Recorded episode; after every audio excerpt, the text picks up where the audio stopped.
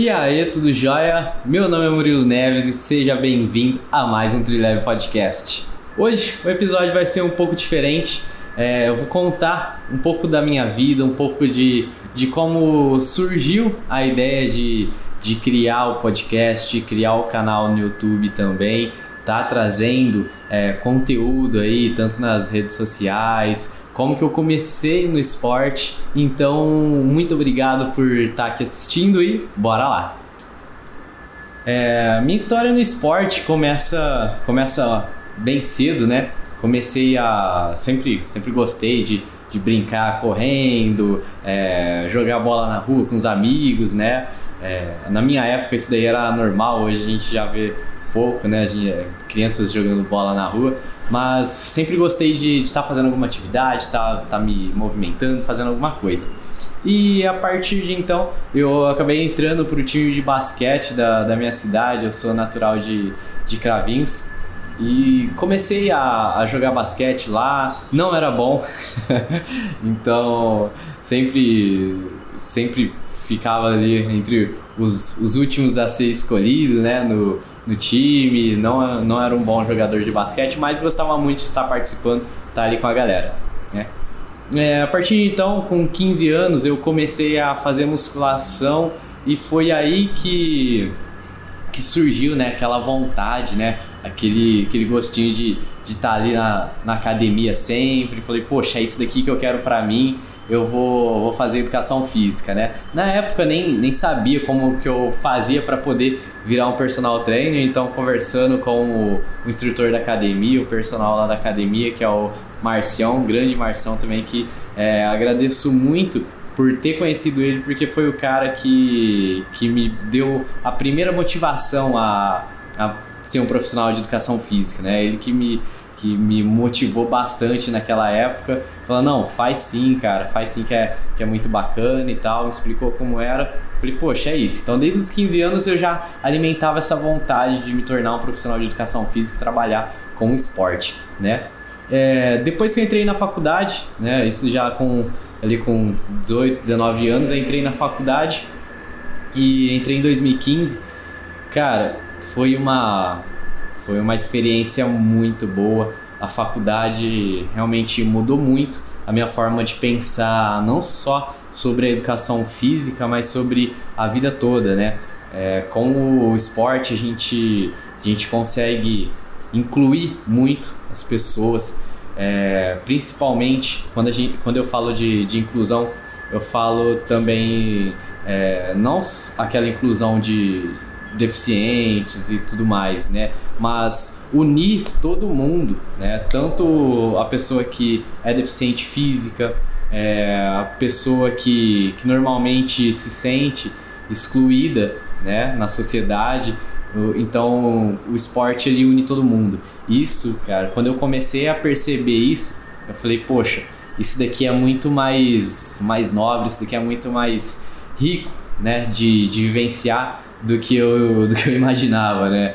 Foi uma surpresa muito boa quando eu, quando eu comecei a, a entender tudo isso. E a partir daí fez mais sentido ainda na minha vida continuar com a educação física, continuar me dedicando a essa, essa profissão. Né? E desde então eu já tinha vontade de, de criar algo na internet, né? um canal no YouTube e tudo mais, mas nunca tirava do papel. Então eu ficava sempre na, naquela, né? Não, vou, vou fazer alguma coisa. Tinha grandes amigos também na, na faculdade que, que sempre também é, incentivava, queria fazer alguma coisa também, só que a gente nunca, nunca tirou do papel, né? Isso. E assim que eu terminei minha faculdade, né? Durante a faculdade já, no caso, eu, eu já, já corria, fazia algumas provinhas de corrida de rua, mas nunca não era levado tão a sério, né? No meio da faculdade para frente, eu acho que eu fiz minha primeira meia maratona, eu já comecei a, a falar, poxa, não, eu que acho que eu quero mais é, é me envolver mais com a corrida, me envolver mais com, com esportes de endurance e tudo mais. Foi aí que começou a surgir a ideia do triatlon também. É, o triatlon ele não era presente na minha vida antes disso. E, cara, quando eu descobri o triatlon foi, foi, uma, foi aquele negócio de amor à primeira vista, né? É, eu comecei a, a, treinar um pouco mais também e um dia conversando com uma, com uma professora, grande professora, Elaine também, é, conversando com ela sobre o triatlo, falei que eu tava, tava atrás de uma bike e tal, ela me deu a bike dela, que ela é uma ex-triatleta também, ela falou, não, poxa, ó, é, eu tenho uma bike lá em casa que, que eu não uso há muito tempo e vou trazer para você. Eu falei, poxa, fiquei feliz demais, agradeci muito. E a partir de então comecei a pedalar também. Fiz até na, na faculdade mesmo, enquanto eu estava fazendo minha graduação, fiz minha primeira prova de duathlon, Powerman Brasil. Foi, acredito que uma das primeiras provas grandes que, que eu fiz e foi sensacional, né? Powerman Brasil hoje é, já faz um bom tempinho que a gente não tem essa prova aqui no, no Brasil, mas é um duatlon sensacional, uma organização muito bacana. É, eu acabei fazendo em Dayatuba, foi o primeiro ano que, que rolou em Dayatuba. Percurso com muita subida, sofri demais no ciclismo. Na, na parte da corrida acabei indo bem, consegui correr legal. Só que no ciclismo sempre foi meu ponto fraco, né? E a partir daí comecei a, a me envolver mais como, como atleta também, né? E quando terminei a faculdade, conversando com o meu, com o meu orientador, que foi o Gustavo Milis, que hoje é, é, ele é fisioterapeuta da seleção brasileira de triatlon também, um cara que, que eu me inspiro muito, um cara que gosto muito dele também. É, ele me indicou uma pós-graduação que ia acontecer na Unicamp, uma pós-graduação em triatlon. Aí falei, poxa, é agora que eu vou me especializar mesmo nisso e vou cada vez estudar mais, né? Fiz minha inscrição logo em seguida, é, tava já no finalzinho da inscrição, consegui fazer a minha. Na outra semana já tinha, já tinha aula, então já, já ia começar. Comecei, fiz essa pós-graduação, conheci pessoas maravilhosas lá, inclusive a Kika, que foi uma das convidadas aqui do, do nosso podcast, eu conheci nessa, nessa pós-graduação. Professores fantásticos também, como Gerson Leite, que, que é meu mentor aí. E Cara, a partir daí, é, eu falei, poxa, é realmente disso que eu, que eu quero viver, é sobre isso que eu quero falar. E conversando com um grande amigo meu, que é o Gustavão, ele topou me ajudar nessa do, do podcast. E hoje a gente está aí é, criando conteúdo, trazendo bastante informação, trazendo histórias maravilhosas de, de todo mundo que, que participa aqui, que se dispõe a compartilhar com a gente, né, no, no podcast, um pouco da sua vida, um pouco da sua experiência, tanto como atleta quanto como profissional. Eu acho que essa coisa de trazer pessoas para bater um papo aqui é, é muito enriquecedor, tanto para mim que acabo aprendendo com essas pessoas, quanto para quem está assistindo também, quem está escutando. Então, hoje eu tô com 26 anos, é, me considero novo ainda é, em relação a, a pessoas que, que eu conheço aí que tem 26 anos só de, só de experiência com triatlon, né? É, eu sempre falo pros, pros meus amigos, até pros meus alunos também, que, por exemplo, o Rafael Falsarella e o Léo são quem montam meus treinos de triatlon. É, eu me sinto muito mais seguros em deixar os meus treinos na mão deles, porque, poxa, são pessoas, são pessoas com experiências enormes aí dentro do, dentro do esporte, então eu confio de olhos fechados nele, né? E pensando também como atleta, eu fiz, acabei fazendo uma prova de triatlon só, é, acabei ficando em quarto lugar na categoria, fiquei muito feliz, só tinha quatro, quatro pessoas nessa categoria competindo, mas foi uma felicidade enorme quando consegui terminar a prova, é, terminei bem, tudo, tudo no, no, limite do possível, né? Mas fiquei muito feliz de, de estar conseguindo completar. Agora estou treinando aí, tô, tô buscando provas um pouco mais longas também. É, vou fazer uma, uma prova é, na distância olímpica, né? E pretendo fazer meio Iron logo logo também. Mas é, o que eu quero fazer principalmente é aproveitar cada distância ali, é, conseguir adequar o meu corpo, o meu condicionamento físico a isso para não chegar sofrendo muito. Claro, é, o desgaste é enorme em uma prova que você vai fazer, ficar ali 4, 5 horas competindo, principalmente em um Ironman que você vai ficar, para mim, por exemplo, ficaria aí no, no mínimo, no mínimo 11 horas fazendo uma prova dessa, então eu quero aproveitar cada, cada segundo ali, cada segundo da prova, cada segundo dos treinamentos também, né? Que isso acho que é o mais importante, você tá, tá conectado com tudo que você tá fazendo ali durante seus treinos, durante sua prova. O grande objetivo mesmo do podcast é, é trazer conteúdo para todo mundo, é mostrar para as pessoas que, que estão nos assistindo, que estão nos acompanhando, que o triatlon é um esporte acessível para fazer. Então, a gente vê muitas vezes pessoas com bikes aí de, de 100 mil reais e equipamentos caríssimos, desprendendo horas e horas de treino do seu dia, né? Para poder fazer alguma prova, fazer alguma coisa. Mas a gente tem que lembrar também que o triatlon ele pode ser feito ali com uma bike simples, uma bike que talvez você tenha em casa e tenha acesso, treinando poucas horas por dia para começar. Então, é, dá para fazer, né? Como eu falei, quando eu comecei a, a treinar, eu comecei correndo, então comecei, poxa, meia hora do dia ali para você treinar, já dava, né? Eu fazia isso. Então comecei com pouca coisa também. Depois comecei é, a acrescentar o ciclismo ali, também era pouca coisa, não pedalava quatro horas por dia, todo dia. Né? Comecei do, do, do básico ali, né? fazendo pouco para começar. Né?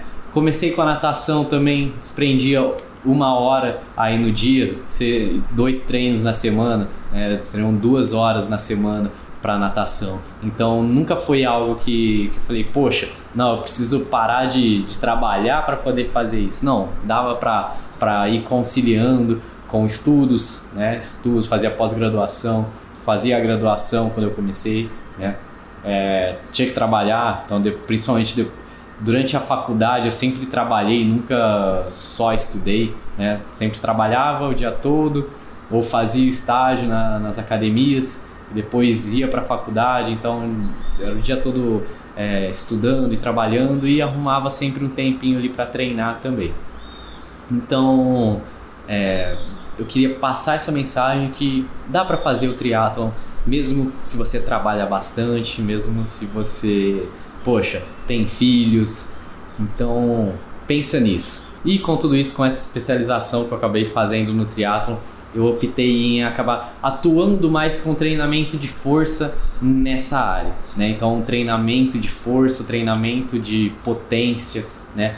Voltado para o triatlon, voltado para esporte de endurance, corrida, natação, ciclismo.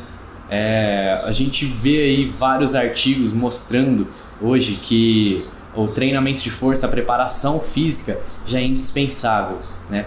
E sempre gostei muito de estudar essa área. Quando, como eu falei lá no começo, quando eu comecei a, a querer a educação física, eu queria realmente por conta da musculação. Eu queria atuar dentro de uma sala de musculação com a, a treinamento ali resistido, com pesos, né?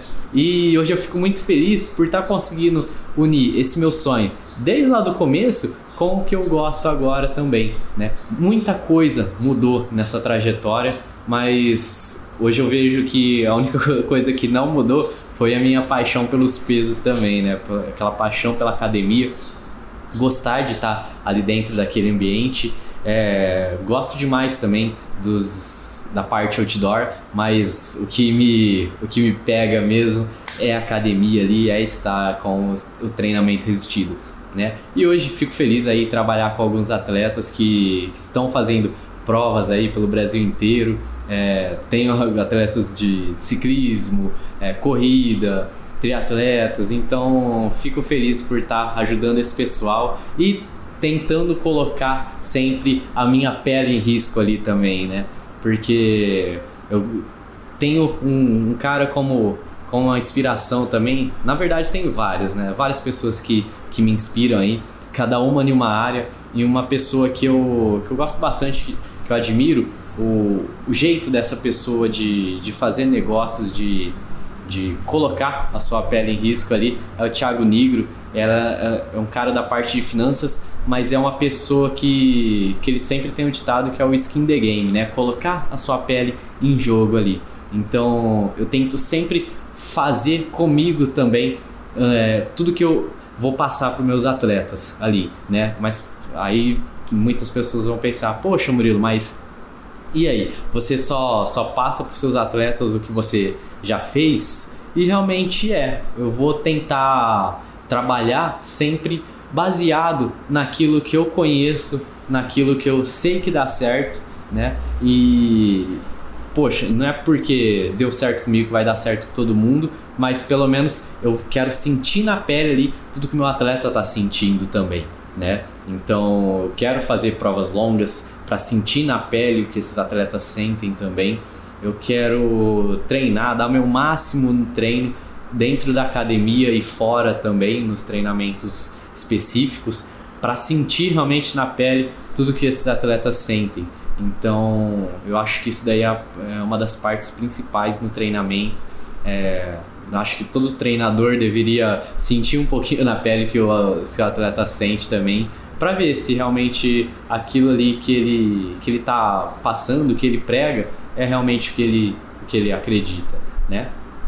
Então, com tudo isso, eu queria agradecer muito você por, por ter assistido esse episódio. Foi um episódio mais curto, mas é um episódio contando mais da minha história também, do, de todo o porquê, né, de estar tá aqui é, compartilhando conhecimento, compartilhando histórias com você.